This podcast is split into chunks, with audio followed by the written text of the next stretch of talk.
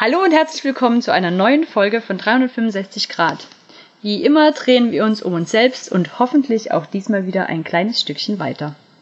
Heute zum Thema, das lasse ich aber lieber Pauline sagen, weil ich mich bestimmt dabei verspreche. Ähm, Vorherbestimmung?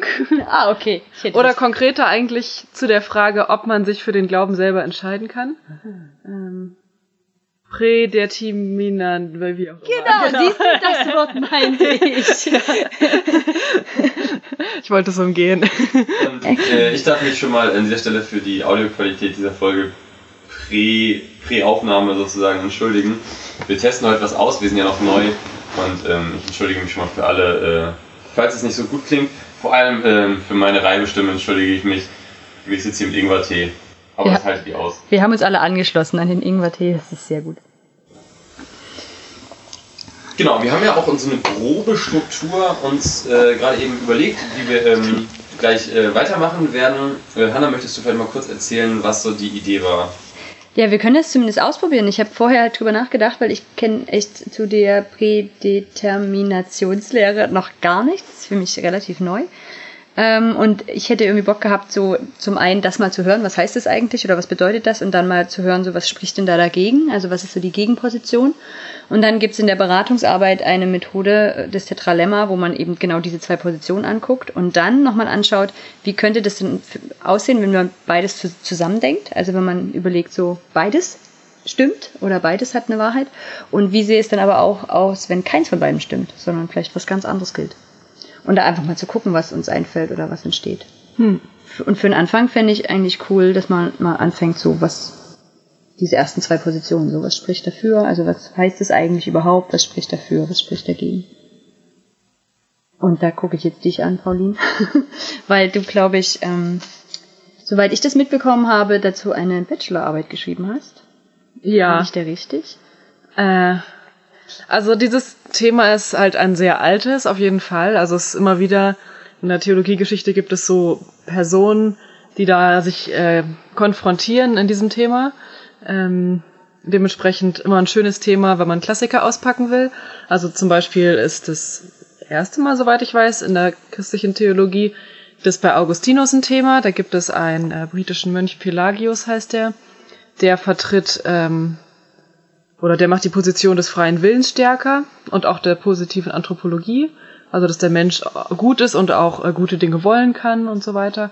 Während Augustinus im Großen und Ganzen eigentlich auch bekannt ist für seine sehr negative Anthropologie, also der Mensch ist von Grund auf schlecht, er kann nichts Gutes tun, er kann nichts Gutes wollen, ohne dass Gott es bewirkt. Und das ist so eine Grundspannung und die tritt dann immer wieder mal auf. Also später, dann gibt's die Humanisten, vielleicht kennt man das Wort. Das sind ja auch Leute, die sehr, ähm, sehr positives Menschenbild haben. ähm, und ähm, in der Scholastik, also der Zeit so am äh, ja, Hoch Spätmittelalter, da ist es auch so, dass man irgendwie das debattiert und da noch ein bisschen vielleicht mehr Raum für das Gute im Menschen lassen will. Und dann kommt aber Luther und sagt, nein, auf keinen Fall. Also es gibt nur Schlechtes im Menschen ohne Gott und ist wieder der ganz augustinischen Position. Und so ist es halt irgendwie schon ein sehr alter Streit, der immer wieder aufkommt. Jetzt gibt's heutzutage auch ähm, Neokalvinisten, also in den USA ist auch eine größere, denke ich, Bewegung, ohne mich jetzt auszukennen, ähm, von Neokalvinismus. Ich denke, man verbindet auch das Wort Calvinismus manchmal im in der Theologie, also gerade so unter Leine oder so, vielleicht auch gerade mit dieser Prädestinationslehre, ähm, dass Gott alles vorherbestimmt und vorher sagt, wer glauben wird und wer nicht. Ähm, das ist jetzt nur mal so eine kleine grobe Einführung, also Darf ich kurz was nachfragen? Also ohne, genau, also ich bin hier Laie zu diesem Thema und von dem her stelle ich vielleicht auch diese Fragen. In meinem Kopf war jetzt irgendwie so diese Vorherbestimmung, habe ich drunter verstanden, irgendwie Gott hat alles vorherbestimmt, was wir tun. Also so tatsächlich so eine Frage von freiem Willen oder nicht. Mhm. Und jetzt bei dir höre ich gerade ganz stark diese Frage raus, vor allen Dingen, ob wir glauben oder nicht, ist vorherbestimmt. Und es geht gar nicht um insgesamt das ganze Leben ist vorherbestimmt. Wir haben heute unseren Huster dabei. ähm, tatsächlich sind das zwei verschiedene Fragen. Ich glaube auch, dass in der Philosophie viel mehr über die allgemeine Frage geredet wird. Da kennt sich Jan vielleicht noch ein bisschen mehr aus als ich. Also, dass man dann eher über die Frage redet, ist alles im Leben vorherbestimmt? Mhm. Ähm, aber in der Theologie geht es eigentlich um eine Frage des Heils hier. Das ist keine, ah. keine Frage, wie das All funktioniert, sondern das Heil und wie macht Gott das und wie funktioniert das alles zusammen. Und da gibt es halt auch in der Bibel verschiedene, weiß ich nicht, Richtungen oder Verse, die man verschieden interpretieren kann. Ähm, und halt auch verschiedene theologische Grundlagen dafür. Und kannst du noch mal genauer sagen, was jetzt die Menschen sagen, die sagen, ähm, ja, das ist vorherbestimmt von Gott? Genau, was deren. Position so ist. Also ich habe mal noch mal geguckt, ich hatte mal Bibelstellen rausgesucht und habe jetzt mal probiert, so ein paar, ähm, also biblische Argumente jetzt erstmal zu nennen und dann vielleicht noch mal ein paar so theologische, die daraus entstehen. Also zum einen gibt es natürlich viele Stellen, wo steht, dass Gott Bekehrung und Umkehr bewirkt, äh, ganz konkret. Also weiß nicht, Jesus brachte sie zur Umkehr oder keine Ahnung, irgendwie sowas. Sage ich jetzt mal. Ähm, es gibt ja auch ganz bekannt, vielleicht was so ein typischer Vers ist zum Auswendiglernen, Gott bewirkt das Wollen. Äh, oder er ist der Anfänger und Vollender des Glaubens, so, das sind vielleicht so abstrakte Sachen. Ähm, oder niemand kann zum Vater kommen, äh, sei denn durch mich oder es sei denn, dass der Vater zieht, sowas in Johannes, im Johannesevangelium. Und dann gibt es halt auch Stellen, gerade im Alten Testament, wo es um die Vorhersehung Gottes geht und auch, dass Gott alles vorher weiß, was passiert auf der Welt, schon vor Beginn der Schöpfung und dass er ähm, auch alle Dinge formt und leitet. Sowas gibt es auch, so eben allgemeine Sachen mehr in die Richtung, wie du eben gefragt hattest, Hannah. Und dann gibt es nochmal die Stellen zum Thema Erwählung und Verwerfung konkreter Menschen. Also da gibt es in, im Exodus so ein Vers, dass der Pharao, ähm, dass Gott sein Herz verhärtet und Gott damit bewirkt, dass die Israeliten ähm, gegen den Pharao letztendlich äh, sich auflehnen müssen, um zu fliehen. Äh, das ist Exodus, oder Entschuldigung, 2. Mose 9, 12. Aber der Herr verstockte das Herz des Pharao, dass er nicht auf sie hörte. Ähm, genau, so ungefähr. Also solche Verse gibt es auch und das gibt es dann auch nochmal im Neuen Testament in Römer 9. Da geht es um die Frage mit Israel und da wird auch gesagt, dass ähm, Gott die Herzen der Israeliten, beziehungsweise dann der Juden ja eigentlich auch, verstockt hat. Äh, und dann in dem Kontext steht dann Römer 9, 18, so erbarmt er sich nun, wessen er will und verstockt, wen er will. So, das sind so ein paar biblische Argumente. Die sind jetzt halt noch nicht so glasklar, finde ich. Ähm, daraus macht man natürlich dann irgendwie ein bisschen mehr. Also, ähm, genau, also ich beziehe mich jetzt vor allen Dingen auf ein Buch, was Luther geschrieben hat. Das heißt, De Servo Arbitrio, der, äh, die Knecht, der geknechtete Wille sozusagen oder der unfreie Wille. Ähm, und das ist ein Klassiker, äh, im 15., 16. Jahrhundert, äh, Entschuldigung, ich weiß auch nicht, wann Luther gelebt hat, im 16. Jahrhundert geschrieben, also schon ein bisschen älter. Und ähm, genau, und er macht daraus halt eine richtige Theologie, schreibt dieses ganze Buch nur über dieses eine Thema. Und er sagt jetzt, naja, also es gibt ja, natürlich gibt es Gebote in der Bibel, aber im, das sind halt alles Imperative oder die Tatsache, dass man etwas tun soll, ist überhaupt gar kein Beleg dafür, dass man es kann, grundsätzlich. Das ist so ein äh, starker, starkes Argument Moment, gegen das die andere muss ich Seite. tatsächlich gerade nochmal den Satz wiederholen. Dafür, dass man, was man alles tun kann, ist kein Beleg dafür. Nee, wenn man es tun soll, ist kein Beleg dafür, dass man es tun kann. Genau. Äh, das ist jetzt vielleicht ein bisschen schwierig, weil das eigentlich schon eine Antwort auf, auf seine Gegner ist. Ähm, also, Sag mir noch mal ganz kurz, wer das Buch geschrieben hat. Das habe ich gerade ach verpasst. so, also Luther hat Ah, dieses. Buch geschrieben und er hat das gegen Erasmus geschrieben, gegen einen Humanisten, der wiederum gegen Luther geschrieben hatte. Also es ist so eine Diskussionskette Ja. hier. Die haben sozusagen auch einen Podcast laufen, nur immer wieder gegegeneinander, ja. hat halt ein bisschen länger gedauert, so ein paar Jahre. Die aber halt nicht am Start, sonst hätten die da irgendwie in den Kommentaren sich vielleicht gewisst oder so. Das ist sehr wahrscheinlich, ja. Und ähm, in dem Buch von Erasmus, da gibt es halt, ähm, das ist jetzt ein bisschen, tut mir leid, ich zerstöre jetzt ein bisschen die Struktur, weil ich jetzt erstmal die Gegenposition erläutere. Da gibt es halt eine lange, lange Liste von ähm, Geboten. Also es gibt so viele Stellen in der Bibel, wo geschrieben steht, was Leute tun sollen. Wenn es da steht und wenn man Verantwortung und Sünde ernst nimmt als Konzept, wie kann es dann alles von Gott gewirkt sein? Also der Mensch muss eine Freiheit haben, die Dinge zu tun, die Gott ihm aufträgt. Wenn der Mensch nicht die Freiheit hat, zum Beispiel zu glauben oder Ja. umzukehren, also wenn zur Buße gerufen wird, dann muss doch der Mensch auch umkehren können. So, und da sagt Luther, dass, ähm, dass es keine Belege gibt in der Bibel, dass man das wirklich kann. Also es steht immer nur da, was man tun soll. Und tatsächlich würde ich mich da sogar anschließen, egal was meine Position insgesamt zu dem Thema ist. Ich habe in der Bibel keine Belege gefunden, wo geschrieben steht, die Person hat sich selber entschieden zu glauben. Ja, so viel nehme ich jetzt vielleicht einfach mal vorweg. Also da steht dann, die Person glaubt, aber abstrakt oder so betrachtet, kann man ja nicht sagen, wie glaubt die Person jetzt. Also hat sie sich jetzt frei dazu entschieden, von sich aus, ohne einen Einfluss von Gott, das steht da nicht. Also es gibt keinen mhm. Vers, wo steht, und Petrus glaubte ohne Einwirkung von Gottes Gnade und seinem Heiligen Geist an die Botschaft von Jesus Christus. Amen. so, ähm, genau, und dann dieses Argument, was vorhin schon war, die negative Anthropologie ist halt sehr stark. Also der Mensch ist von sich aus von Grund auf böse, er kann gar nichts Gutes wollen oder tun, ohne das Wirken Gottes. Das ist so das Hauptargument. Wenn der freie Wille irgendetwas tut, dann ist er zwar frei, aber er ist nur frei zu sündigen. Also er wird niemals von sich aus das Gute wollen, sondern er, wenn er das tut, was er will, dann sündigt er. So, wie kann jetzt äh, der Mensch überhaupt etwas Gutes wollen? Nur dadurch, dass Gott den Willen verändert. Also Gott macht einen neuen Willen in dem Menschen, also der Heilige Geist konkret macht einen neuen Willen in dem Menschen und von da an will der Christ das Gute.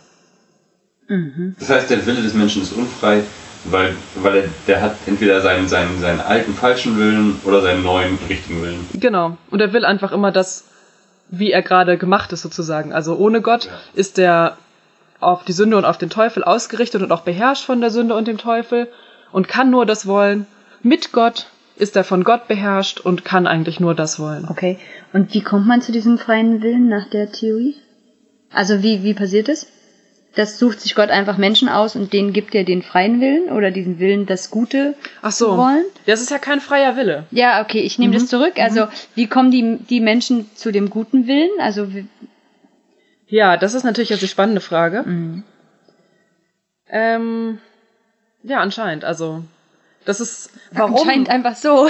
Ja, also warum das jetzt so ist oder warum es jetzt nur diese und jene Menschen sind, die dann so verändert werden und wo Gott da eingreift, das ist im Verborgenen. Das können wir nicht wissen, das sollen wir auch nicht fragen laut dieser Schrift von Luther. Also das ist der Deus absconditus, der verborgene Gott. Also wir haben einen offenbarten Gott vor uns in der Predigt, in der Bibel und wir wissen, was er will, zum Beispiel der allgemeine Heilswille aber irgendwie gibt es doch noch einen verborgenen Gott und der will anscheinend was anderes, nämlich den Tod des Sünders zum Beispiel. Also das Okay, warte kurz. Ja. Was ist der allgemeine Heilswille? Ja, dazu gibt es nämlich, das ist jetzt wieder ein bisschen auf der anderen Seite, ein Pro-Argument. Ähm, es gibt Bibelstellen, wo steht, Gott will, dass alle Menschen gerettet werden. Okay. Und das widerspricht sich jetzt halt natürlich. Also wieso will Gott den Tod des Sünders, aber Gott will, dass alle Menschen gerettet werden? Warum rettet Gott dann nicht alle Menschen. Okay, ich muss es nochmal kurz für mich zusammenfassen, ja. ob ich es richtig verstanden habe. Ähm, das heißt, Luther ist einer von diesen Vertretern, die sagen, ähm, das ist vorherbestimmt, ob wir glauben oder nicht. Das ist keine freie Entscheidung von uns. Ja. Und er geht davon aus, dass wir grundsätzlich der Mensch grundsätzlich einen schlechten Willen hat, also ja. was Schlechtes möchte und sich von sich alleine deswegen gar nicht entscheiden kann für einen Glauben an Gott und für ein gutes Leben, sondern dass das was ist, was dann Gott bewirkt in der Person, dass sie dann das gute Leben wählen kann. Ja. Habe ich das richtig verstanden? Ja, das okay. Richtig. Und warum Gott manche Menschen dazu befähigt, das Gute zu wollen, das ist im Verborgenen und ähm, wissen wir nicht genau, warum. Genau. Richtig. Ob das die große Lostrommel ist, in der er. Entschuldigung. Und ist ja. dann dieser, ist dann dieser gute Zieht. Wille, dieser sozusagen das, das, was dazu führt, dass die Menschen gute Tat oder sozusagen gut leben können, was dann ja auch wahrscheinlich, ist das dann gleichbedeutend mit Glauben und damit auch gleichbedeutend mit ich komme in den Himmel. Also im Großen und Ganzen gehört es zu dem Paket. Ich, jetzt überlege ich gerade. Also der Wille will dann halt auch Gott. So. Mhm. Okay. Und ich denke, dass der Glauben dadurch gestiftet wird, aber genau in welcher Reihenfolge das jetzt bei Luther ist, bin ich mir nicht ganz sicher. Also mir ist noch nicht ganz klar, wie Luther das hat ähm, glaubhaft vermitteln können. Weil wenn ich mir so das Leben angucke, dann ist es ja auch so wechselhaft. Also es gibt ja Menschen, die glauben mal eine Zeit lang und dann glauben sie irgendwie wieder nicht mehr und dann tut man mal eine Zeit lang was Gutes und dann tut man wieder irgendwie schlechte Dinge. Ja. Also wie hat er das aufrechterhalten können? Das ist ja gar nicht so schwarz-weiß in der Realität. Ja, das mit dem Gutes und Schlechtes tun, wenn man glaubt, ähm, tja, ähm, das weiß ich jetzt nicht genau, aber ich glaube nicht, dass es für ihn ein größeres Problem ist, weil ja im Großen und Ganzen die Erlösung gilt und das ist ja auch sein großer Punkt, dass man auch ohne jetzt immer was Gutes zu tun, wird man ja gerechtfertigt durch Jesus. Mhm. Ich denke, dass wahrscheinlich auch im Christenleben dann weiterhin ein Kampf zwischen Gott und dem Teufel um den Menschen besteht. Also auch wenn der schon gerettet ist, dass der Teufel halt immer noch Einfluss hat. Okay. Ähm, das zeigt jetzt, dass die Lehre bei Luther doch nicht so ganz schwarz-weiß am Ende ist. Ich glaube, er ist auch sehr wie soll man sagen, emotional oder er möchte der Dinge sehr gerne sehr deutlich sagen mhm. und er hat die auch nie wieder so deutlich gesagt wie in dieser Schrift, die ja relativ ah, früh ist. und macht dann manchmal seinen Punkt sehr klar an manchen Stellen, aber also ganz so schwarz-weiß zieht Luther das nicht durch, was aber andere Leute, glaube ich, tun. Und das wird dann sehr unangenehm oder irgendwie unmenschlich, finde ich, wenn man das so schwarz-weiß durchzieht bis zum Ende irgendwie. Wer macht es noch? Also außer Luther gibt es irgendwie in späteren, du hast vorhin gemeint Calvin. Genau. Ist da ja auch noch so ein bekannter Vertreter, der deutlich später gelebt hat? Ja, also Calvin war dann im gleichen Jahrhundert noch und dann, ich weiß nicht, ob wie was Calvin so geschrieben hat, aber auf jeden Fall die Calvinisten bis heute äh, vertreten das auch teils vehement. Dann. Sag nochmal, was die vertreten, wie die das heute. Ich habe vorhin versucht, noch einen Podcast dazu zu hören, aber ich habe es leider nicht mehr geschafft. zu Calvin, weil, weil ich nämlich dann auch drauf gekommen bin, dass der da irgendwie mit drinne steckt in dem mhm. Ganzen. Also die extreme Lehre, die vielleicht auch nicht von allen Calvinisten vertreten wird, ist, dass Gott am, also bevor die Welt geschaffen wurde, da gesessen hat und gesagt hat, die Menschen werden gerettet, die nicht und alles ah, okay. vorher bestimmt hat. Also ich weiß nicht, ob auch das Tun im Alltäglichen, welche Socken ich nehme, aber auf jeden Fall, also ich werde diese Menschen erschaffen, die werden dann und dann geboren werden, die werden am Ende in den Himmel kommen, die werden am Ende in die Hölle kommen. Das wird vorherbestimmt, das möchte Luther so eher nicht sagen. Ich glaube, es deutet sich so ein bisschen in dieser Schrift an, aber er nimmt es dann später eher so zurück. Ähm, also Luther möchte nicht sagen, dass Gott vorherbestimmt, wer in die Hölle kommt. Das mag vielleicht die logische Konsequenz sein, wenn Gott vorherbestimmt, mhm. wer in den Himmel kommt, aber das möchte er nicht aussprechen. Das ist, glaube ich, zu schlimm irgendwie. Und andere sagen das aber deutlich. Ist nicht, ist nicht, also ich habe mich ja gefragt in der Vorbereitung so, warum, warum stört das Menschen so sehr? Also ich hatte das damals halt in der Schule relativ intensiv, das Thema. Und ähm, um, ich habe ich hab ja auch, hab mir auch einen Podcast angehört, so, wo es äh, stark sozusagen gegen, gegen Vorherbestimmungen so geredet wurde. Ähm, und ich und ohne das jetzt irgendwie zu sehr auseinanderzunehmen, sondern da wurde einfach, da hast du gemerkt, den Leuten, denen widerspricht der Gedanke einfach ins Mark auszusprechen, irgendetwas ist vorherbestimmt. Und ich glaube, die spannende Frage ist, was ist denn genau vorherbestimmt? Ich glaube, das Problem ist, dass es immer Kontrollverlust bedeutet. Na, ah, das ist eine totale Fremdbestimmung. Und die Frage ist aber, warum? Also, was ist jeweils, was haben die Leute das Gefühl, ist fremdbestimmt? Und warum ist das gerade so ein Problem für die Menschen, die vielleicht eher evangelikal und Gott, ich gebe dir mein ganzes Leben sind? Ich, das ist doch eigentlich, also das ist doch eigentlich genau Vorherbestimmung. Man sagt, ich möchte fremdbestimmt sein. Das ist nicht das, ich gebe dir mein Leben, Gott, der Wunsch, endlich vorherbestimmt zu sein. Oder also ist Vorherbestimmung und Fremdbestimmung so ein großer Unterschied für die Leute?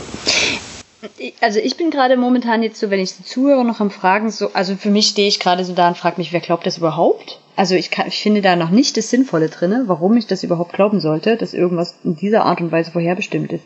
Ich glaube, ja, dass, man, so dass man es einfach, also ich glaube, dass, wenn man so die Bibel liest und man davon ausgeht, dass es einen allmächtigen Gott gibt, es schwerfällt nicht zu dem, zu dem, irgendwo zu dem Zwischenergebnis zu kommen, dass man an irgendeinem Punkt fremdbestimmt ist. Und das wiederum, damit, das, das, ist, das knirscht so sehr mit dem Grundbedürfnis unserer Zeit, dass man, glaube ich, dann irgendwann anfangen muss, so Gründe zu finden, was ist denn nicht fremdbestimmt. Das heißt, dann wird es ja aufgeteilt in irgendwie so Handlungs, Handlungsfreiheit, Willensfreiheit.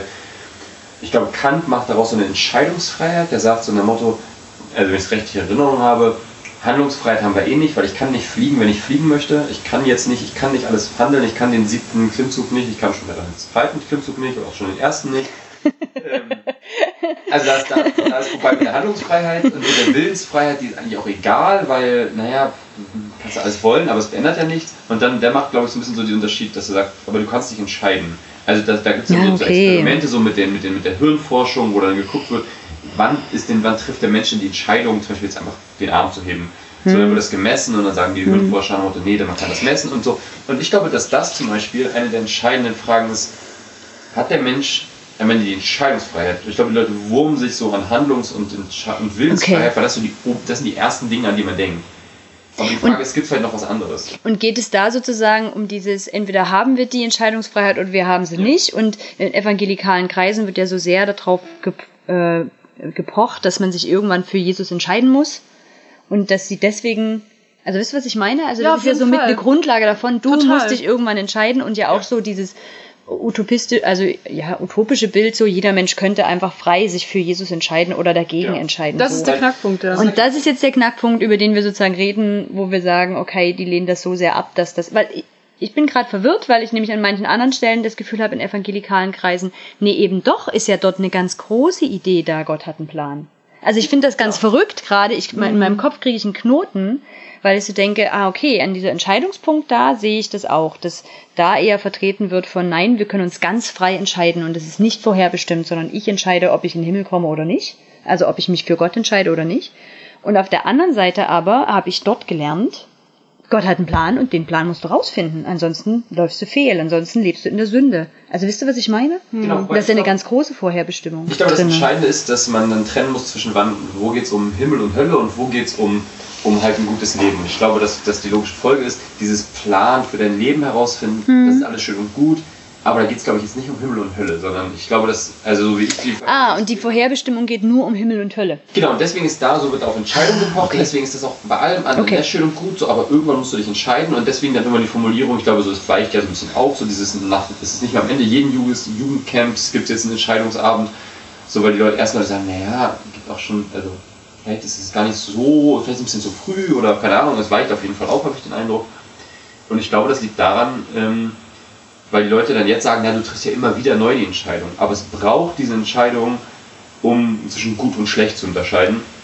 Und ich kann mir vorstellen, dass in der Landeskirche sich das zum Beispiel nicht so sehr niederschlägt, weil wenn da zum Beispiel der Gedanke von Luther oder sowas stärker verankert ist, dass man eh nicht, dass es nicht so diese, dass es nicht das Allerentscheidende ist, dass du nicht diesen Entscheidungsmoment hast, na, was bleibt denn dann?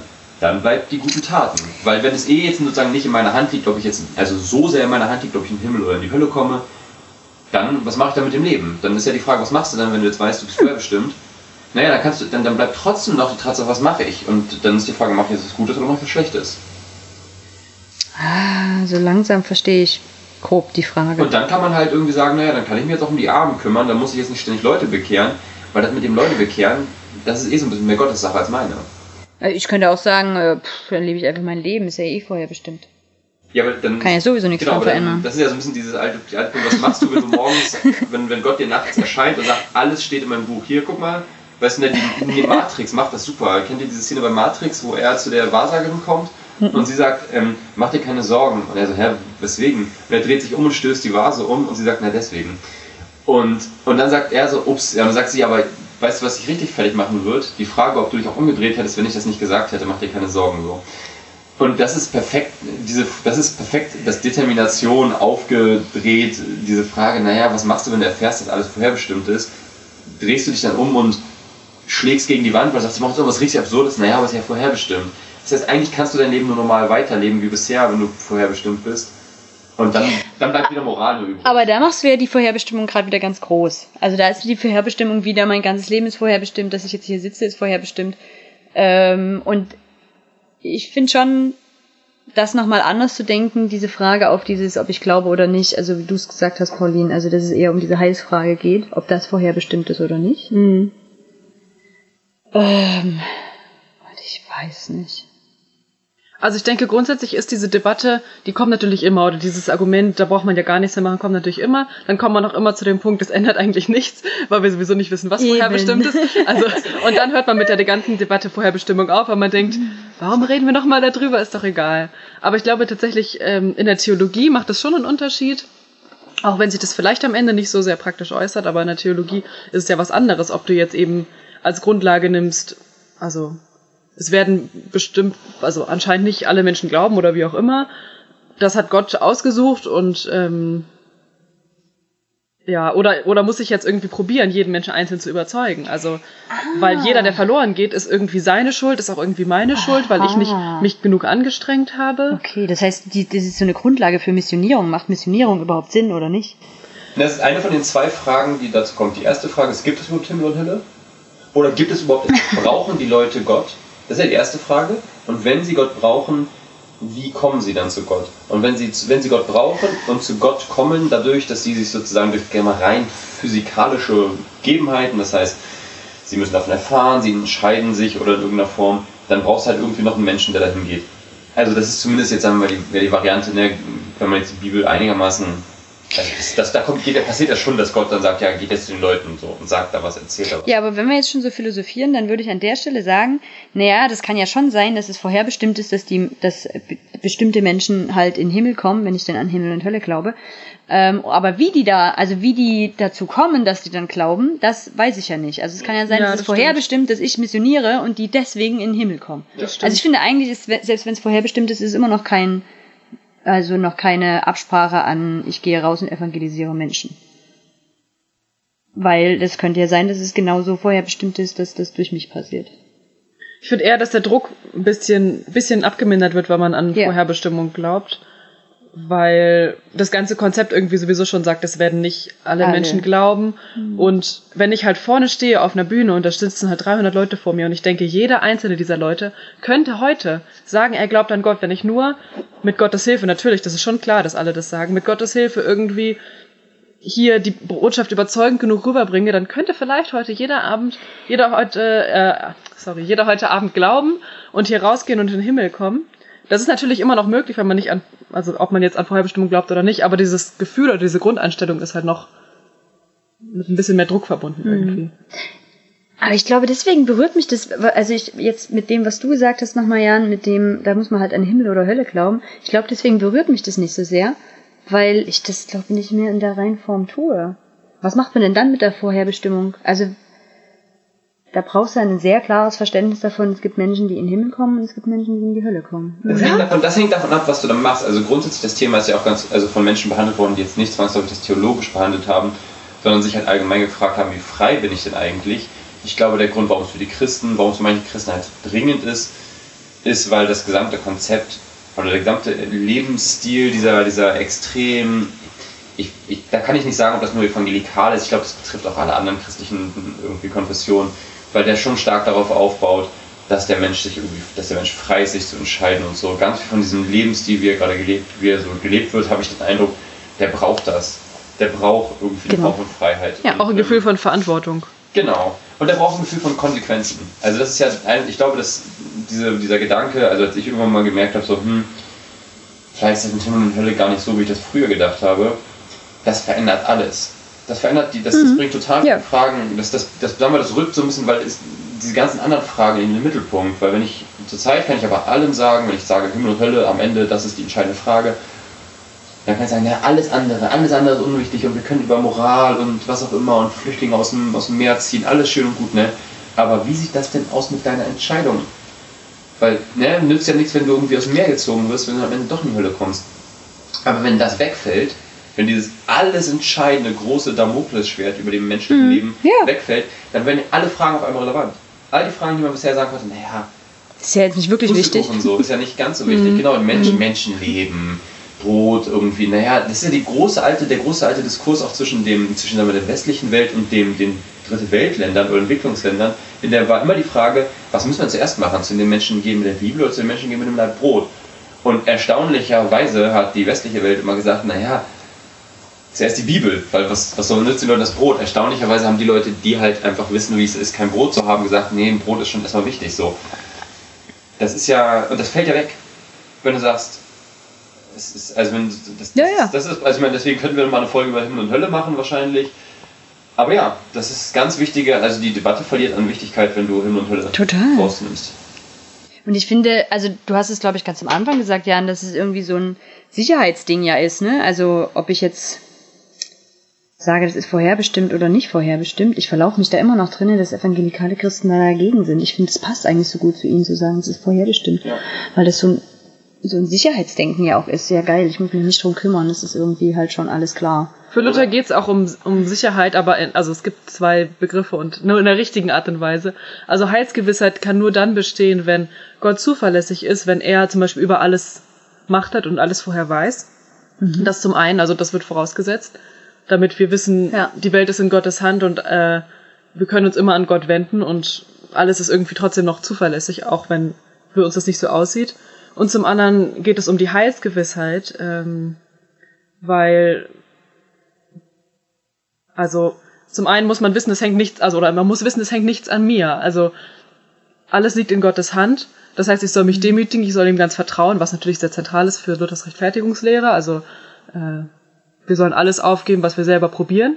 Es soll wirklich ganz in Gottes Hand liegen. Und ähm, ja, wir wissen, es wird von Gott gewirkt. Und das heißt, wir können Gott vertrauen und er macht das. Und all das, was du jetzt gerade sagst, würde ich behaupten, höre ich in evangelikalen Gemeinden. Also deswegen, ich verlaufe mich da in meinem Kopf, dass ich so denke, ich finde, die leben an ganz vielen Stellen genauso, als würde Vorherbestimmung da sein. Also du musst darauf vertrauen und Gott wirkt das und du musst halt irgendwie so deins dazugeben, aber Gott tut es dann. Und ich glaube, die Vorherbestimmung hängt einfach nur an dieser Entscheidung. Also ich glaube, diese Entscheidung ist der einzige Punkt, wo sie sagen, da bist du frei. Das ist dein Ding. Ja. Du musst die Verantwortung übernehmen, die Entscheidung zu treffen. Mhm. Also quasi die Frage, die Luther nicht beantworten konnte, nämlich mhm. wie dieses mystische, wir kommen dazu, dass wir gute Entscheidungen treffen können. Das, was der nicht beantworten konnte, können evangelikale Christen. Die sagen nämlich, indem du die Entscheidung für Jesus triffst. Und ab dem Punkt ähm, ist dein Leben eigentlich vorherbestimmt. Es ist total klar. Ähm, du musst den Weg nur finden. Also du musst nur irgendwie gut auf Gott hören. Und deswegen sitzen wir da ja auch so lange und fragen Gott, was ist jetzt die richtige Entscheidung? Weil es gibt offensichtlich eine Entscheidung, die richtig ist. Versteht ihr, was ich meine? Ja. Also ich finde, die Struktur ist mir ganz vertraut. Ich aus dem Evangelikalen. Ich glaube, du brauchst deswegen, ähm, ich habe auch gedacht zuerst, eigentlich erstaunt mich, dass, dass die Evangelikalen da so mit, äh, oder dass die, wo ich das mitbekomme, dass sie darüber reden, sich da so sträuben. Ich glaube, der Grund, warum du unbedingt diese Entscheidung hast, ist, weil du sonst die Kontrolle darüber verlierst. Du kannst nicht über andere urteilen. Wenn genau. Du, wenn du gar keine, wenn du gar nichts ja. hast, woran du sozusagen von außen messen kannst, ob die Person denn jetzt nun also auf Richtung Himmel und Hölle geht. Und das ist ja der ultimative Wegweis, das ist der ultimative Maßstab. Wenn alles andere ist Moral, über alles andere können wir reden. Ne? Also ob du jetzt, wie das jetzt mit deinen Spenden ist und wie du mit deinem Geld umgehst und ob du jetzt als Christ irgendwie Steuern hinterziehen, also oder was auch immer, da kann man ja das, naja, da kannst du darüber reden und man soll ja nicht und was auch immer. Das sind ja alles Sachen, über die kannst du reden. Aber das Entscheidende, wo wir irgendwie, wo wir am Ende sagen müssen, hier hopp oder top, ist Himmel und Hölle. Das ist der Maßstab. Und wenn du sagst, aber du ähm, hast die Entscheidung darüber nicht, dann kannst du dich ja auch da nicht hinstellen und da kannst du eigentlich auch zu wenig pushen. Also du brauchst das, um so leben zu können. Und es macht ja auch Angst. Also das ist ja eine ganz große Sicherheit, wenn ich weiß, ich kann halt die Entscheidung für Jesus treffen und ich habe ja auch unglaublich Schwein, weil ich habe sie ja schon getroffen, so ungefähr. Mhm. Ähm, und jetzt muss ich nur ganz viele andere Leute dazu überreden, sich auch so zu entscheiden. Und das geht tatsächlich nur, wenn ich davon ausgehe, es gibt eine freie Entscheidung. Deswegen, genau, das habe ich auch gerade noch gedacht, diese Sicherheit, die du angesprochen ja. hast, die ja wichtig ist in einem konservativeren, ähm, also das ist ja genau der Gedanke der konservativen ja. Denken, dass man ähm, Sicherheit haben möchte, mhm. was ja nachvollziehbar ist, dass die Sicherheit natürlich braucht, dass man was Verlässliches hat und wenn man sagt, naja, ist alles vorherbestimmt, unsicherer, also... Das finde ich daran so verrückt. Es ist eigentlich so unsicher, nicht wahr? Also es ja. geht Luther er macht diesen ganzen Aufwand darum, weil es eben um die Heilsgewissheit geht. Aber ich komme da zurück zu dem Punkt, den du ziemlich am Anfang gesagt hast, Hannah, dass wir ja nicht wissen, wer denn jetzt glaubt. Also, weil es ändert sich ja im Laufe des Lebens. Ja. Und das heißt, wenn ich jetzt sehe, jemand, der früher mit mir zusammen geglaubt hat, das war alles ziemlich ähnlich bei uns, glaubt jetzt nicht mehr, ich glaube noch, dann weiß ich auch nicht, wie das bei mir in fünf oder zehn Jahren ist oder am Ende des Lebens. Ja. Das heißt, wir wissen nicht eigentlich, wer am Ende seines Lebens glauben wird, weil wir nicht mal wissen, wie, wann wir sterben. So, mhm. wir wissen einfach gar nichts. Das heißt, wie funktioniert das jetzt? Also wer ist jetzt vorherbestimmt? Vielleicht irren wir uns alle. Also es gibt irgendwie dieses Problem, was wir alle aus der, unserer Erfahrung einfach kennen. Und ich habe, ich glaube, das Gefühl, das ist, mal gucken, ob ich das erklärt kriege, aber ähm, das machen wir an ganz vielen Stellen, dass wir eigentlich wie so eine äußere Sicherheit bauen, ähm, damit wir uns der Unsicherheit, die trotzdem die ganze Zeit da ist, nicht stellen müssen. Also mhm. diese Unsicherheit von, bin ich denn vorherbestimmt zu glauben und in den Himmel zu kommen, mhm. die ist ja eigentlich da reell. Ja. Und aus irgendeinem Grund denken wir, ähm, wenn wir jetzt behaupten, das wäre vorherbestimmt und ich glaube ja zum Glück, gibt's diese Unsicherheit nicht mehr. Und ich habe aber manchmal dann das Gefühl, wenn wir halt anfangen zu, zu dekonstruieren, wie wir das zum Teil tun, dann ist es, also zumindest für mich war das ein Prozess von anzuerkennen, nein, der ist total unsicher und ich weiß es auch gar nicht. Also für mich war das eine, eine, tatsächlich eine Zeit, ich kann mich an so ein halbes Jahr ungefähr erinnern, als ich so angefangen habe, Dinge zu hinterfragen, in denen ich mich wirklich manchmal erwischt habe, dass ich richtig Angst hatte, mhm. weil ich so dachte, shit, Hannah, du hinterfragst es jetzt alles, was dir immer die Sicherheit gegeben hat, du bist auf dem richtigen Weg und du weißt genau, wo du hinkommst in der Ewigkeit. Mhm. Was ist jetzt, wenn das stimmt und du das gerade alles kaputt machst? Was, also was passiert dann? Du landest wieder im Mittelalter. Du bist wieder an der Stelle, wo du denkst so, es ist alles unsicher, was mache ich jetzt? Und dir bietet halt keiner die Ablass, den Ablassbrief an. Ne? Genau. Du kannst, also, dieses, also ich glaube, das ist ja ein uralter Reflex, dieser Gedanke, ich möchte endgültig Sicherheit haben. Ich möchte endlich was haben, worauf ich mich verlassen kann. Und der Gedanke, auf einen unsichtbaren, allmächtigen Gott zu vertrauen und zu sagen, Gott, wirklich kompletter Kontrollverlust. So alles. Mein, Genau. innersten, mein innerstes Bedürfnis nach Sicherheit über das Leben hinaus, all das gebe ich wirklich komplett an dich ab. Peace out. Was für einen Glauben muss man haben, um den wirklich nicht zu haben? Wenn du halt nicht mal sagst, du kannst dich darauf verlassen, dass am Ende du zumindest, ich habe ja die Entscheidung getroffen. Also das ist ja das, was einem Sicherheit gibt. Aber Genau. zu sagen, es ist Richtig. wirklich komplett, wer weiß, wer weiß, Ja, genau. Moslems recht. Ja. So, und Ja, wir, ja. der, der Ja. alte Gag von wegen, da was ist, wenn die anderen recht so, weil es auch mal verschiedenste, verschiedenste Varianten dieses Witzes, so, dass dann irgendwie die Welt geht unter. Ach Mist, die anderen hatten recht. Ahnung, Die Leute mit den Jedi glauben hatten recht und lachen und die, die 200 Menschen auf der Welt, die ihm streng gefolgt sind, lachen sich tot, weil sie denken, ja, die, die 7 Milliarden Menschen hatten halt Unrecht. Und ich glaube, Ja. dieses Bedürfnis, Ja. Ist ja groß, deswegen ich, findet sich das ja auch immer diese, diese Abgrenzung so stark wieder und so, weil man denkt so, Hm. man möchte halt der sein, um das Bild, was ich in meiner Predigt gehört habe, man möchte der sein, der im Flugzeug sitzt und weiß, ich habe den Fallschirm auf. Um, und wenn, wenn, Ja. das, wenn das Ding hier abstürzt, ha, Und- ha, ha. Und ich glaube aber, da, also da steckt für mich so eine Entwicklung, Entwicklungsfrage drinne. Also, wo ich finde, ich meine, Luther war ein zutiefst ängstlicher Mensch, ne? Also, wenn man Mhm, sich seine Geschichte Fall. anguckt, der hat unglaublich gerungen mit Angst und Panik und keine Ahnung, wo, wo das für mich Sinn macht, dass er an so ein festes Konzept glaubt. Ja. Also zu sagen, hopp oder top. Ne? Also mein Gott hat es komplett 100% in der Hand.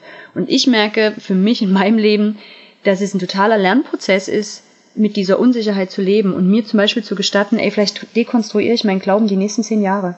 Vielleicht auch die nächsten 20. Und ich habe keine Ahnung, ob am Schluss noch ein Fitzelchen davon übrig ist. Ich weiß es einfach nicht. Und dann kommt bei mir so rein und da hat sich ein Gottesbild in mir verändert. Also dieser Hop- oder Top-Gott, das ist für mich ein strafender Gott. Also das ist für mich ein unglaublicher Schwarz-Weiß-Gott, der halt sagt, na, du bist drin oder du bist draußen. Und der Gott, der mit mir aushält, dass ich vielleicht 10 oder 20 Jahre meinen Glauben hinterfrage, das ist ein Gott, der es gut mit mir meint. Das ist kein Hop- oder Top-Gott. Sondern ich weiß, irgendwie ist dieser Typ mir wohlgesonnen und irgend, das, der wird das sehen. Also der wird irgendwie meinen Kampf und meine, mein Ringen sehen und das ist keine Entscheidung zwischen ich bin drin oder draußen.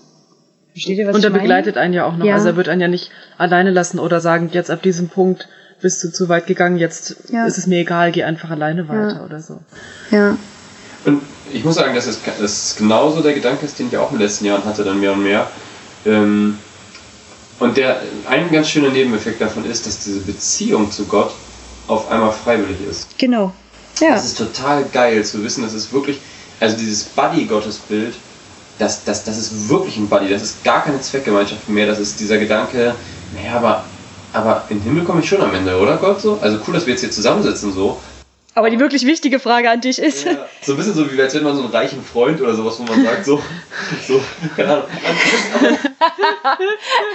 aber am Schluss, ne, du, du holst mich schon raus aus der Scheiße, ne? Aber, aber, aber wir fallen ja schon mit dem Porsche zurück. Ey, oder? aber das ist ein schönes Bild, ja, ja. es ist total schön, das zu wissen, sozusagen, ey Gott, wenn ich bin, alles was ich mache, mache ich jetzt freiwillig, weil. Und ich bin nicht mehr mit Gott äh, befreundet, weil der einen dicken Porsche fährt und ähm, halt die Millionen, die Millionen irgendwie auf dem Konto hat und mich jederzeit raushauen kann, das sondern weil ich ihn tatsächlich mag. Und es ist auch, auch nicht mehr diese Gefahr. Ich habe das ja irgendwie, den Gedanken irgendwie öfter mal so, dass ich denke so, wie ist denn das eigentlich, Beziehung einzugehen, wenn man rich and famous ist? Das muss voll stressig sein. Und der Gedanke ist weg. Weil ich bin, also Gott ist halt. Jetzt, Immer noch rich and famous, Gott, aber. Gott ist immer noch rich and famous, aber es ist halt nicht mehr so, es ist nicht, also Gott gibt mir halt nicht mehr, also ich habe nicht mehr das Gefühl, mir was verdienen zu können durch irgendeine Entscheidung oder durch irgendeine Handlung, sondern ich finde, Determinismus, der macht, der macht das Leben, der macht Glauben viel angenehmer und viel authentischer. Na, ah, ich bin da immer noch, also ich gehe mit dem immer noch nicht mit. Ich verstehe überhaupt nicht, warum es den braucht. Also ich bin jetzt bei der Position von, was ist denn, wenn beides nicht stimmt? Also ich glaube tatsächlich, ich, glaube einfach nicht, dass es Himmel und Hölle auf die Art und Weise gibt, wie wir das glauben. Ich glaube nicht, dass Gott das vorherbestimmt, wer in den Himmel kommt. Ich glaube nicht, dass Gott vorherbestimmt, wer in die Hölle kommt. Und ich glaube auch nicht, dass ich komplett 100% in, der, in meiner Hand habe, mich dafür oder dagegen zu entscheiden. Weil ich gar nicht glaube, dass ich mich für oder gegen etwas so richtig entscheide. Ich bin tatsächlich, glaube ich, auf der Po- Position, dass ich beides nicht stimmend finde. Ja, Oder in beides Hölle stimmen fest. Ich meine es mehr so bezüglich, was mache Woran in machst du es fest? Ich bin ja so ein bisschen Rob Bell-Fan geworden im letzten Ja? Jahr. Lass Und Ich hören. finde das ganz schön, diese, diese Gedanke, dass halt, dass es nicht, also dass, dass die Hölle sozusagen die Abwesenheit von Gott ist. Also dass es jetzt nicht so ein extra Ort ist, wo du halt reingeschmissen wirst, sondern, sondern dass die Entscheidung und das Leben, was daraus kommt, dass das der Himmel ist und dass das andere sozusagen der, die Hölle ist. Ähm, Ich frage mich immer noch, was denn, also was kann ich jemandem sagen, was wirklich schlimm daran ist, ohne Gott zu leben? Das muss ich vielleicht mal irgendwann diese Frage für mich beantworten. So.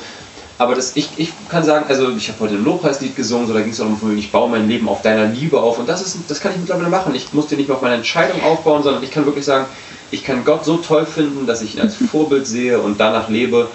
Und ähm, was Aber gelingt oder dann- das sind so die Sachen. Dann glaubst du überhaupt nicht an Vorherbestimmung. Also was wäre denn dann deine Vorherbestimmung? Was wäre denn die Prädetermination, an die du glauben würdest? Naja, ich, ich bete zum Beispiel nicht mehr so sehr dafür, ähm, dass dies oder jenes passiert. Also ich, ich stelle mich jetzt nicht mehr hin und Ja. sage, ich bete jetzt dafür, dass das, ähm, weil ich das, das glaube, das, das ist in Gott einfach. Also vorherbestimmt bedeutet ja sagen, ist vorherbestimmt bis zu dem Punkt, wo Gott anfängt. Und da, in, und dann, da fängt die Blackbox an. Na, aber, aber Jan, du betest nicht deswegen nicht mehr zu Gott, äh, ob er dieses oder jenes tut, weil du denkst, es wäre schon vorherbestimmt, ob das passiert oder nicht passiert, sondern deswegen, weil du nicht mehr glaubst, dass Gott dieser unglaublich eingreifende Gott ist. Das sind aber zwei verschiedene Oder Punkte. weil du nicht glaubst, dass du selber die Kontrolle hast einzugreifen. Also Gott macht sowieso, was er macht. Ja. Aber glaubst du tatsächlich, dass es vorherbestimmt ist, was passiert und deswegen musst du dafür nicht mehr beten? Weißt du, was das Problem an Vorherbestimmung wirklich ist? Ja. Das Problem ist, dass Vorherbestimmung auf unserer Seite, man denkt, Gott, Gott macht die Vorherbestimmung, aber Gott ist nicht an Zeit, also Gott ist nicht an Zeit gebunden, Gott ist, und wenn man Zeit rausdenkt, dann gibt es bei Gott keine Vorherbestimmung, es gibt Gott sein, also Gott ist, Ja. weil doch Gott ist und in Gott ist alles, in Gott ist die ganze Richtig. Zeit, in Gott ist alles, was Richtig. passiert. Und ich erlebe, ich, ich, ich habe, ich würde sagen, also wenn man so einen Zeitstrahl sieht, dann Mhm. geht mein Zeitstrahl, dreht sich um Gott herum und der ist durchgehend mit dem gleichen, Ja. mit, einem, mit einem Punkt mit unendlich großer und unendlich kleiner Ausdehnung verbunden.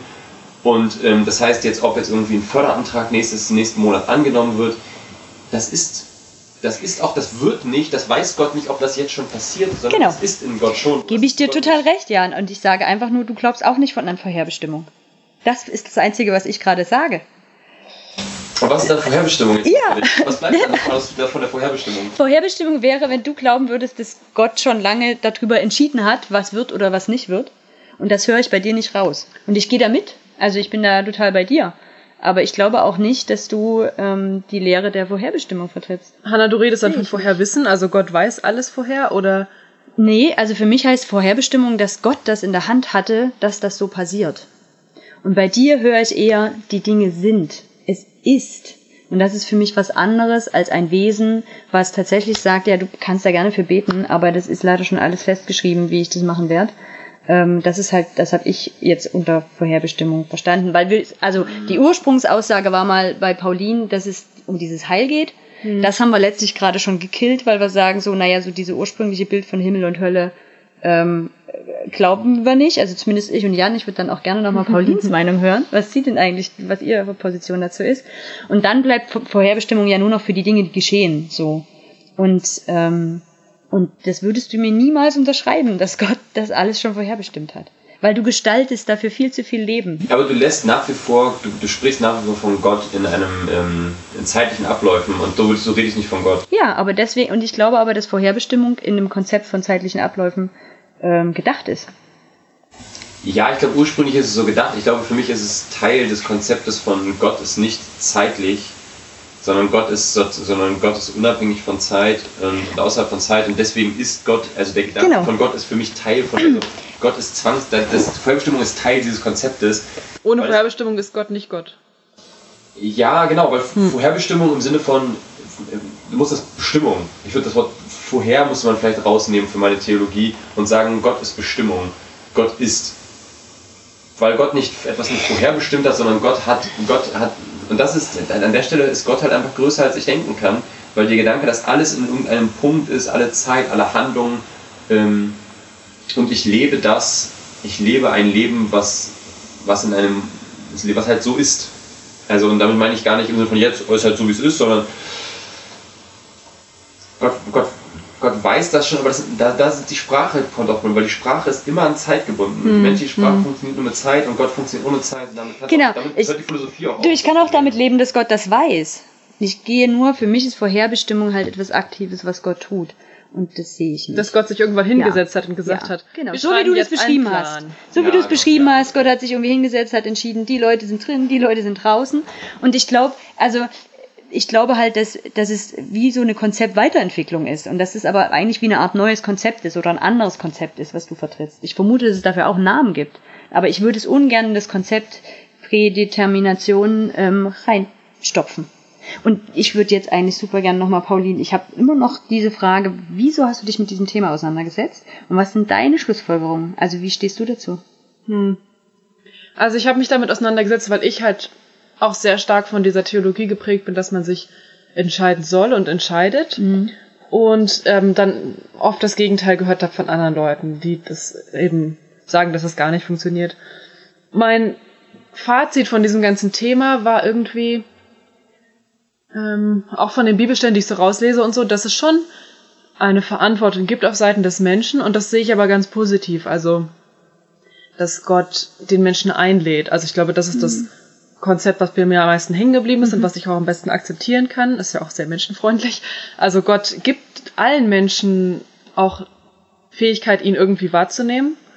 Ähm, also Gott wirkt im Leben von allen Menschen das glaube ich zutiefst. Also ich kann mir irgendwie nicht vorstellen, dass jemand 80 Jahre mhm. alt wird und Gott nie irgendwie zu dieser Person gesprochen hat. Gott nie in diesem Leben der Person irgendwie aufgetaucht ist und damit möchte ich gar nicht, dass Leuten ankreiden, die 80 sind und die sagen, das habe ich nicht erlebt. Also das ist ja auch Gottes Verantwortung, das so zu machen irgendwie, dass wir das wahrnehmen oder so, oder das kann er ja auch führen irgendwie. Aber trotzdem denke ich, dass Gott immer wirkt in den Leben der Menschen und sie auch immer einlädt und sie immer liebt so und alle Menschen zum Heil führen möchte. Zum christlichen Heil? Zu sich. Okay. Ja. naja. Klingt auch sehr nach Rock Bell, aber. Naja, das ist ja immer die, also da komme ich ja dann auch wieder, also das kann ich total bejahen, solange ich halt nicht sage, es muss der christliche Gott sein. Weil wenn ich jetzt, wie Sigi Zimmer immer so schön sagen würde, die junge Frau, die irgendwo in der mongolischen Steppe aufgewachsen ist, ähm, und ich habe noch nicht mal richtig Ahnung, was dort eigentlich der Glaube ist. Das ist ein bisschen Buddhismus, ganz viel Schamanismus, glaube ich. Ähm, das kann sein. Der wird eventuell der christliche Gott gar nicht so schnell über den Weg laufen, aber eventuell ein anderer. Ja, also Nee, das funktioniert überhaupt gar nicht bei mir, wie du das sagst. Ja, dann mach mal. Es gibt ja, weil es gibt ja nicht den christlichen Gott und den anderen Gott, sondern es gibt Gott. Also wenn es, okay, also, cool. da bin ja, ich auch sehr monotheistisch geprägt, ja, nicht schön, da kann es ich gibt, mitgehen. Es gibt Gott. Und gibt Gott. Ähm, okay. natürlich kann ich von meiner christlichen Prägung her auch sagen, ich möchte jetzt nicht so weit gehen und sagen, alle Götter auf der Welt sind der gleiche oder mhm. sowas. Aber ich denke, es gibt ein Wesen, was ja. über allem ja. und jenseits von allem und in allem steht irgendwie. Mhm. Und, und das zieht. Genau, und dieses Wesen mhm. lädt uns ein zu sich und zieht uns. Mhm. Und da mag von mir aus auch, also das würde ich vielleicht gar nicht aufgeben, Jesus Christus der Weg sein. Also, dass, mhm. dass der Sühnetod von Jesus Christus am Kreuz diese Möglichkeit geschaffen hat.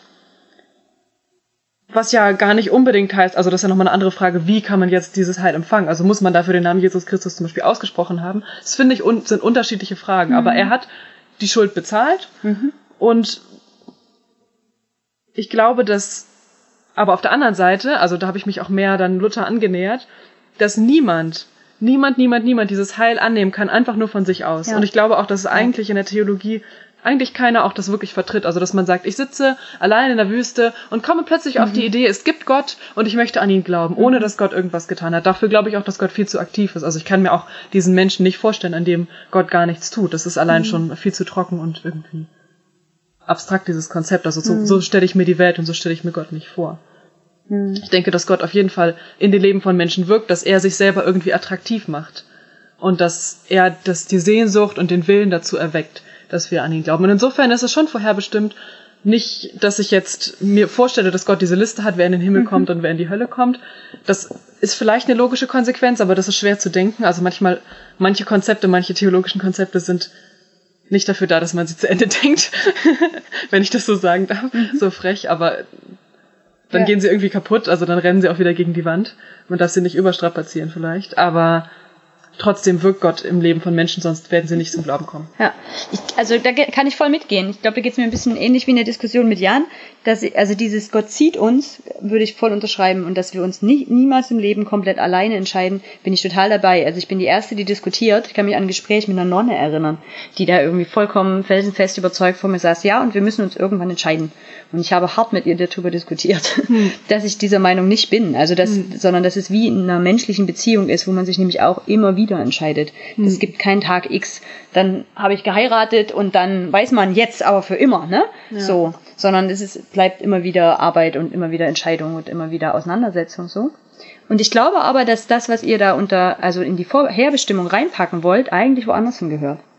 Also, dass es einfach nicht Vorherbestimmung ist, was ihr da vertretet. Ich höre da zum Beispiel viel mehr Prozesstheologie raus, die ja ganz klar das sagt. Ähm, Gott lockt uns. Gott ist in allem drinne und lockt uns Menschen und lädt uns ein, ihm zu begegnen und uns für ihn zu entscheiden. Und es ist nicht aus uns alleine heraus, auf gar keinen Fall, aber es ist auch nicht von ihm vorherbestimmt. Es ist auch nicht festgelegt, du wirst das irgendwann tun und du hast da nichts dazu beigetragen, sondern es ist ein Ineinanderfließen und das ist aber, glaube ich, was anderes als Vorherbestimmung. Ich glaube, dass das, was du halt da probierst rauszuziehen aus der Vorherbestimmung, ist ein, ähm, eine Moral oder ein Auftrag oder die Frage, was muss ich denn jetzt eigentlich machen im Leben? Was bleibt denn noch eigentlich an Auftrag? Was bleibt noch an Handlung?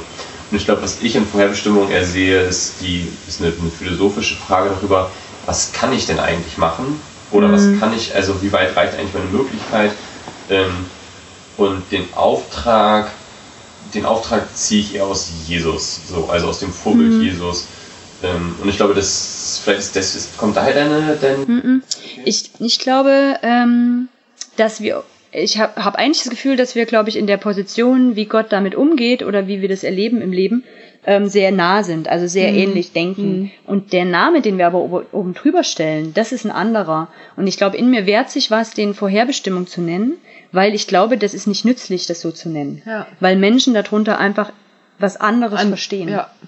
Das wird ja auch nicht immer benutzt, dieses Wort. Das macht ja auch nicht unbedingt Sinn. Genau. Und ich finde aber das, was ihr beschreibt an Gedanken, die finde ich total wertvoll und schön. Also das ist für mich ein schönes Gottesbild. Dein, dein Bild von es ist, also dieses so, das, ich weiß gar nicht, das hat so was Fließendes und sowas, ähm, das gibt mir Sicherheit eigentlich. So, ne? Dieses, das ist, Gott ist in all dem. Genauso wie, wie deins, Pauline, ähm, zu sagen, Gott zieht uns und mhm. lockt uns und, und macht sich erlebbar und spürbar. Mhm. Und das war jedem Menschen überall. Mhm. Ähm, Finde ich auch total schön. Und das ist aber für mich, also dieses Vorherbestimmung hat für mich was viel Festeres und was viel starreres als das, was ihr da beschreibt. Ja, und das wird ja auch schnell dazu gemacht, gerade genau. wenn man dieses Wort benutzt. Das stimmt ja auch. Richtig. Ich glaube, wenn ich mich richtig erinnere, benutzt Luther selber zum Beispiel das Wort gar nicht. Ich weiß auch gar nicht, seit wann es das gibt, ob es das vorher mhm. schon gab oder ob das im Nachhinein mhm. dann eben zu so einem Konzept weiterverarbeitet wurde mhm. und dann dieser Name da drauf gesetzt wurde. Vielleicht ist das Wort auch mehr aus der Philosophie, aber also die Frage, mit der ich mich damals beschäftigt hatte, war auch nicht in dem Sinne Vorherbestimmung, sondern, sondern? eigentlich die Frage, kann der Mensch von sich aus glauben, ohne Gottes Wirken? Mhm. Also das ist eigentlich das Thema, das ich jetzt heute sozusagen hier angefangen habe zu erläutern. Mhm. Ich weiß, das hat ja dann auch im Laufe des Gesprächs zu verschiedenen Themen geführt. Ja. ja. Ja, und da gehe ich, also das, da, da finde ich mich absolut wieder, das nicht so festzumachen, sondern zu sagen, das ist ein Zusammenspiel von ganz vielen Dingen. Und gleichzeitig ist mir im Hinterkopf so ein Gespräch mit einem guten Freund in einer Situation, wo der wirklich gerade gelitten hat, also ähm, in einer schweren Beziehungskrise war und, und er ist nicht gläubig, ist wirklich atheistisch so und hat sich halt mit mir über meinen Glauben unterhalten. Und er saß ein bisschen verzweifelt vor mir und hat gemeint, Hanna, warum kann ich das denn nicht glauben? Mhm. Das ist so schön, was du da beschreibst. Ich würde so gern glauben. Ich mhm. kann das nicht glauben. Und wenn ich dem sage, ja, sorry, ist halt vorherbestimmt. tut mir leid. Das finde ich so hart. Also da, mhm. da, da tut mir einfach selber das Herz weh und ich ja. bin da wieder bei unserem Gespräch, was wir das, also in unserem ersten Podcast hatten, so mit dem, was glauben wir eigentlich noch, wo ich so merke, ey, diese Sehnsucht von, ich möchte, dass Menschen das erleben können. Und es mhm. tut mir selber weh, dass ich ihnen keinen Weg nennen kann, wie das geht. Also, dass mhm. ich keinen Weg, also mich hat das noch eine Weile beschäftigt, auch als ich das hier erzählt habe mit der Geschichte, dass mit äh, auf, dem, auf dem Berg eben irgendwie ne, ich so das Gefühl hatte, Gott redet und ich dann ähm, bei, bei dir, Jan, so ganz klar so eine Sehnsucht rausgemerkt habe, ey, das hätte ich auch gerne. Und es mhm. ging mir auch danach mit Leuten, die das gehört haben. Und mir tat es fast leid, dass ich das erzählt habe, weil mhm. ich so mhm. dachte, und ich kann niemandem sagen, wie man das wie bekommt. man das bekommt. Ja, aber ist das nicht genau das? Das ist so. Das ist doch genau das Thema Kontrollverlust. Ja.